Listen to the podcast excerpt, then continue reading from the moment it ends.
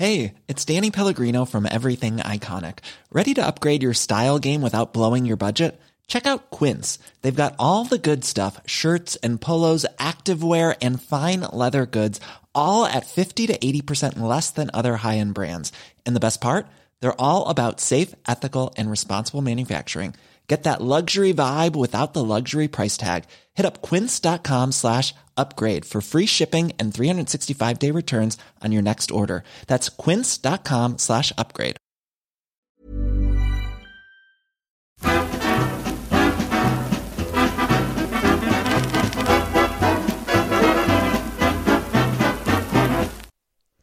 Grüezi miteinander, ganz herzlich willkommen und einen wunderschönen guten Tag, meine sehr verehrten Damen und Herren, liebe Freunde. Ich begrüße Sie und ich freue mich ganz speziell, Sie heute zu begrüßen zu einer weiteren Folge von Meilensteine der Schweizer Geschichte mit Professor Christoph Mörgeli. Heute sind wir an einem wirklich geschichtsträchtigen Ort. Sie sehen im Hintergrund bereits die Exponate. Das sind alles Meilensteine der schweizerischen Industriegeschichte und auch ein Stück Glamour der schweizerischen Autoindustrie, die einstmals von hier aus am Bodensee gelegen die Welt eroberte.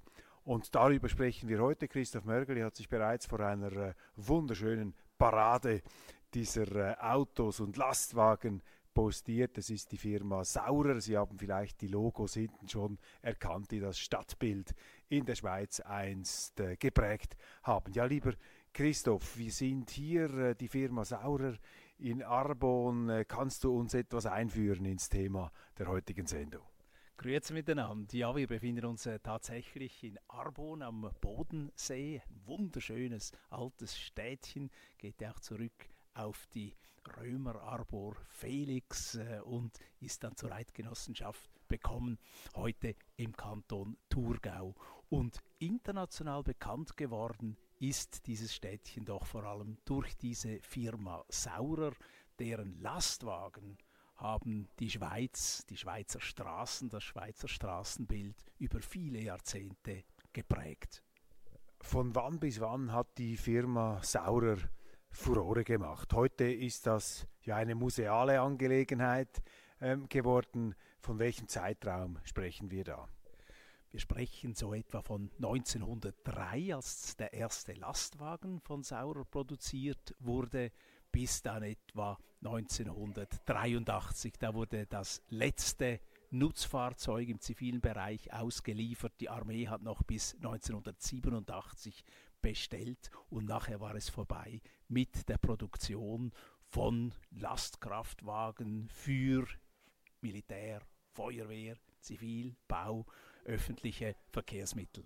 Wir kommen auf das noch zu sprechen, aber blenden wir mal zurück in die Anfänge, als diese Erfolgsstory, diese unglaubliche, ja, globale Erfolgsgeschichte ihren Anfang nahm. Wie hat das Ganze begonnen? Es beginnt mit äh, einer Familie aus Deutschland. Äh, Franz Sauer kommt aus Deutschland und er hat sich zuerst in St. Gallen niedergelassen, hat da äh, vor allem für äh, eine Gießerei äh, gearbeitet und diese dann auch gegründet, bereits 1853 und seine Nachfolger sind dann äh, hier in Arbon erfolgreich geworden. Die Firma ist bereits in den 1860er Jahren hierher gekommen, hat sich aber zuerst äh, mit Stickereimaschinen beschäftigt und die Stickereiindustrie war ja in der Ostschweiz sehr, sehr wichtig. Also wenn man dieses Museum betritt hier an den Gestaden des Bodensees, wunderschön gemacht, ich glaube von Freiwilligen betrieben. Du hast mir in der Vorbereitung zu dieser Sendung erzählt, das größte Museum dieser Art auf freiwilligen Basis. Ja, da sehen wir eine ganze Reihe von Maschinen, auch Motoren. War das der Anfang der Familie Saurer, also dass man solche Motoren gebaut hat? Oder haben Sie sich dann von ähm, Beginn weg, also nachdem Sie diese Stickereimaschinen äh, gemacht haben, sich auf die Autoproduktion verlegt oder hat man mit Motorenkonstruktion begonnen? es war schon ein Mischkonzern, aber man hat dann ab 1897 äh, mit der Motorisierung begonnen. Das sah ja am Anfang aus wie Droschken. Man hat die einfach äh, motorisiert, äh, was vorher Pferde gezogen war. Und da haben natürlich die deutschen Erfinder, äh, Stichwort äh, Benz, und diese Pioniere in Deutschland maßgebend mitgeholfen, aber hier in Arbon wurden äh, dann sehr erfolgreich zuerst äh, Petrolmotoren entwickelt und das waren dann äh, später auch Dieselmotoren. Auch da war die Firma Saurer sehr stark und natürlich die Benzinverbrennung auch. Was war das Erfolgsrezept dieser Saurer Fahrzeuge und der Saurer Motoren? Was hat die Firma Saurer so speziell gemacht und was war die Grundlage letztlich ihres Erfolgs?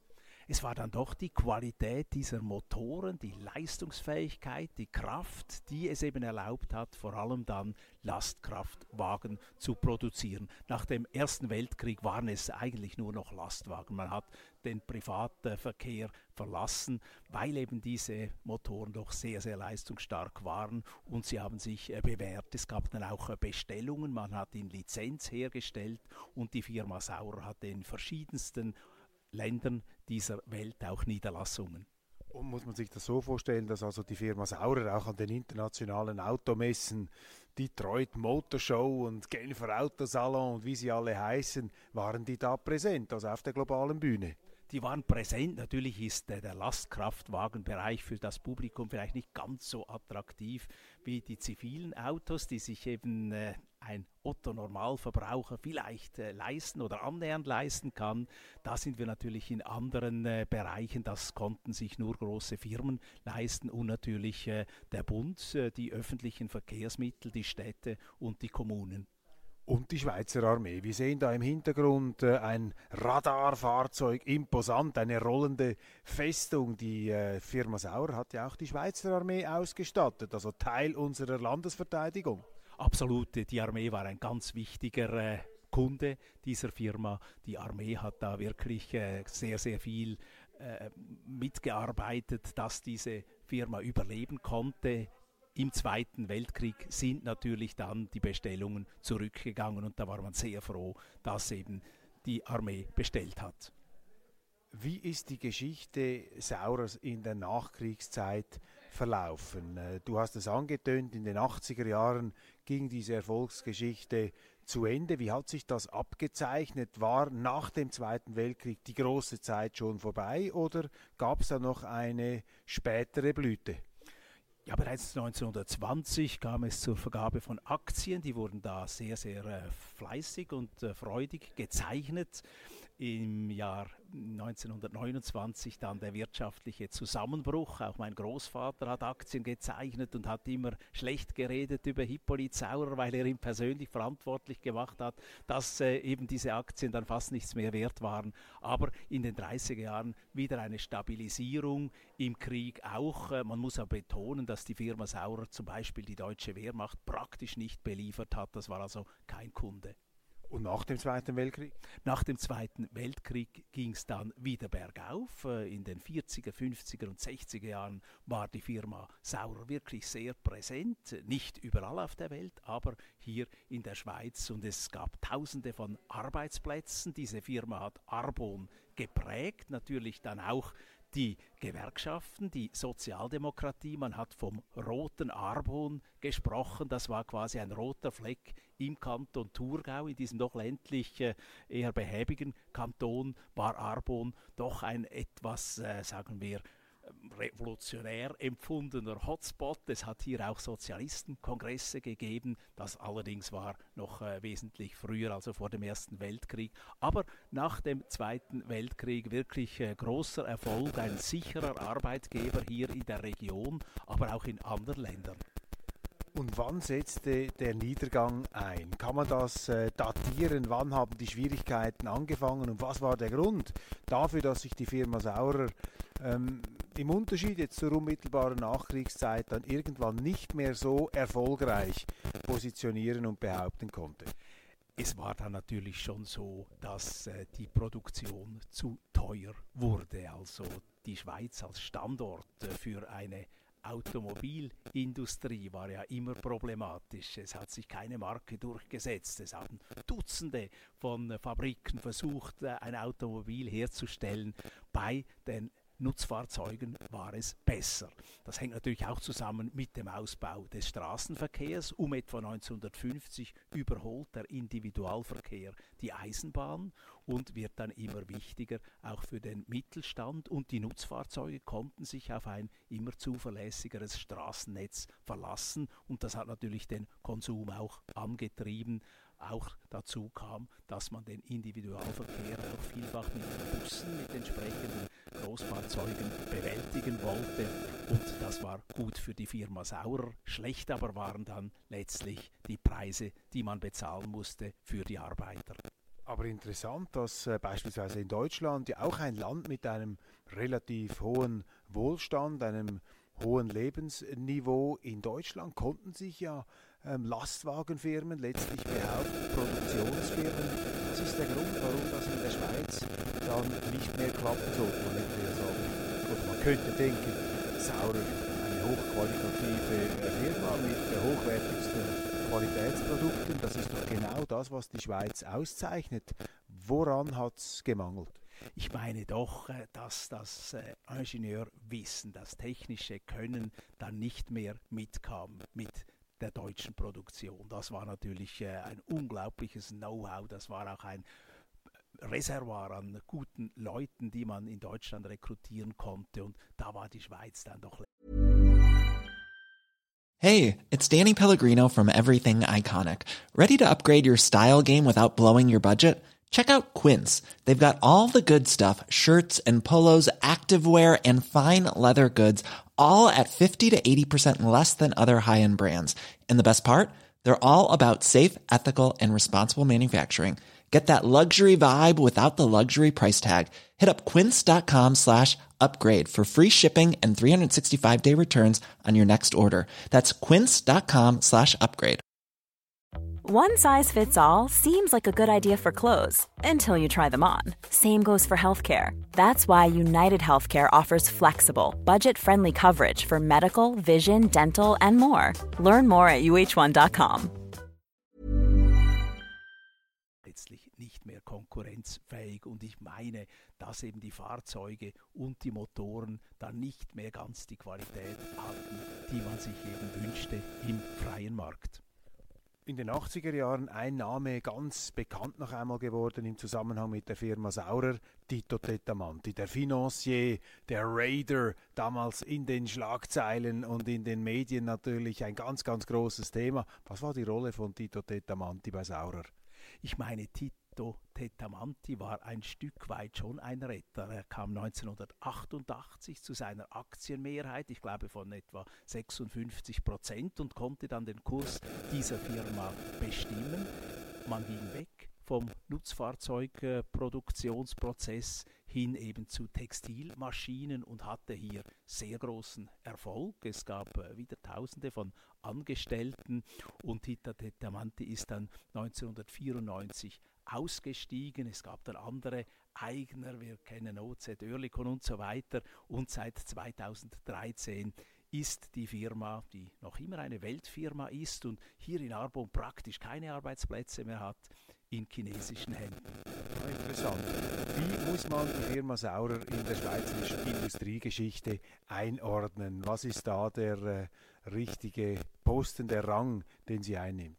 Die Firma Saurer ist äh, enorm wichtig für die schweizerische Industriegeschichte und zwar eben als Mischkonzern, also stark in der Produktion von Nutzfahrzeugen und stark in der Produktion von Textilmaschinen. Und es war ein zuverlässiger, ein großer, ein guter Arbeitgeber. Die industriellen Familie ist auch äh, sehr wohlhabend geworden. Äh, Hippolyt Saurer zum Beispiel hat das äh, Schloss Eugensberg erworben, später dann Rolf Erb aus Winterthur, bis er es auch nicht mehr halten konnte. Dieses klassizistische, wunderbare Gebäude am Untersee. Also es war eine wichtige Industriellenfamilie. Sie war auch einflussreich im Verband Schweizerischer Maschinenindustrieller und man kam in der Ostschweiz an Saurer letztlich nicht vorbei. Das war eine Macht und es war ein wichtiger Arbeitgeber und wie ich betont habe, auf den Schweizer Straßen sind die Fahrzeuge von Saurer omnipräsent gewesen über viele Jahrzehnte, über fast ein Jahrhundert kann man sagen. Wie hat die Familie Saurer, wie hat die Saurer-Dynastie die Schweizer Politik geprägt? Haben sich die Saurers auch äh, politisch engagiert, industriepolitisch oder sonst politisch, oder haben sie sich zurückgehalten? Sie haben sich äh, parteipolitisch beispielsweise oder in Parlamenten und äh, sogar Regierungen nicht betätigt. Sie waren also nicht äh, politisch aktiv. Sie waren natürlich auch nicht äh, über Generationen bereits Schweizer, das mag auch mitgespielt haben. In den Verbänden spielten sie eine große Rolle, in den Arbeitgeberverbänden und äh, selbstverständlich war das Abkommen in der Maschinenindustrie von 1937, das Friedensabkommen, sehr, sehr wichtig, äh, damit eben diese Firma damals bestehen konnte.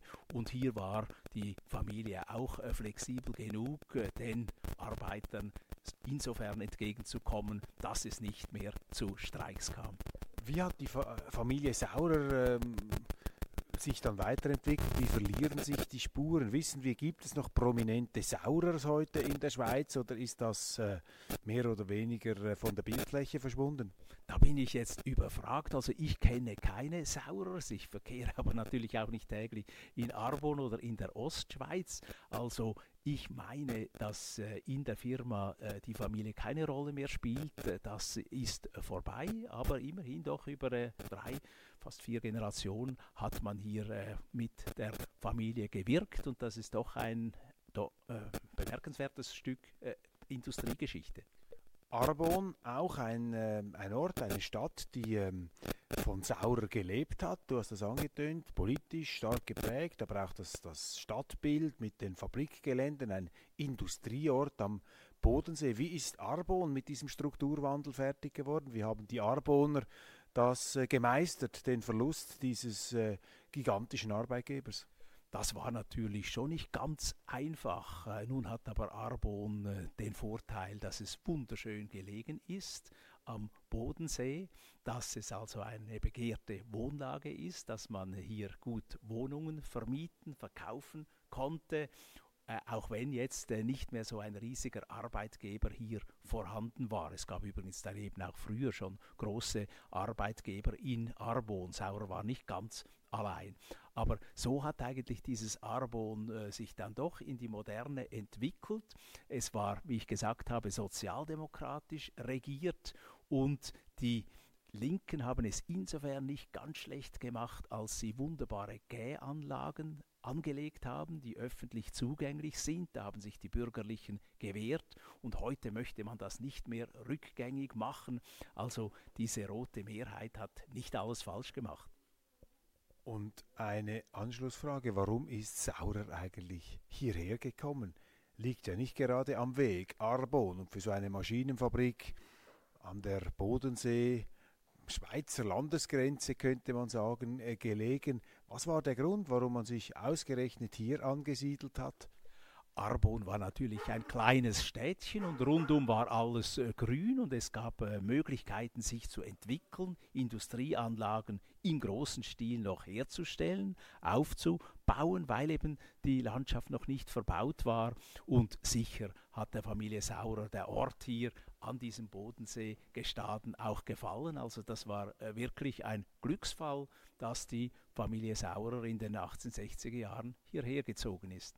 Lieber Christoph, meine Damen und Herren, ganz herzlichen Dank für deine Ausführungen. Ihnen vielen Dank für die Aufmerksamkeit. Arbon, für mich auch ein persönlicher Bezug hier noch die Interessenbindung äh, offenlegend. Äh, ich bin hier oft in den äh, Ferien gewesen, in meiner Jugend, in meiner Kindheit, aufgrund verwandtschaftlicher Beziehungen und äh, jedes Mal, wenn ich nach Arbon fahre, äh, bricht bei mir eine Art Feriengefühl aus mit Blick auf den Bodensee, aber auch eine wunderschöne äh, Altstadt äh, gibt es hier zu bestaunen und eben dieses sehr imposante ähm, Museum. Ich mache hier gleich nochmal einen Schwenk. Da sehen Sie ein, eines dieser ganz berühmten Saurer Postautos, ein Nostalgie-Postauto. Ich glaube, die kann man sogar mieten für ähm, Geburtstagsfeste oder Hochzeiten. Äh, kann man sich mit so einem wunderbaren ähm, Gefährt durch die Schweiz kutschieren lassen. Christoph, du möchtest noch etwas anfügen? Man müsste vielleicht gegenüber den Bernern fairerweise noch erwähnen, dass die Firma Sauer auch die Firma Berna übernommen hat. Und das war auch eine erheblich wichtige Nutzfahrzeugproduktionsstätte und so gesehen hat das dann nochmals Saurer gestärkt, aber eben Bern hat entsprechend zum Erfolg beigetragen ganz wichtige Ergänzung, dass sich die Berner hier nicht abgehängt und distanziert fühlen. Also Bern und Arbon zwei Säulen der Industriegeschichte der Schweiz und hier die legendären Fahrzeuge aus der Saurer Produktion mit diesen unsterblichen Motoren, wie man sagte, die da gebaut wurden. Meine Damen und Herren, äh, vielen herzlichen Dank für die Aufmerksamkeit. Wir wünschen Ihnen einen wunderschönen Tag und freuen uns, wenn Sie bei den nächsten Meilensteinen auch wieder reinschauen.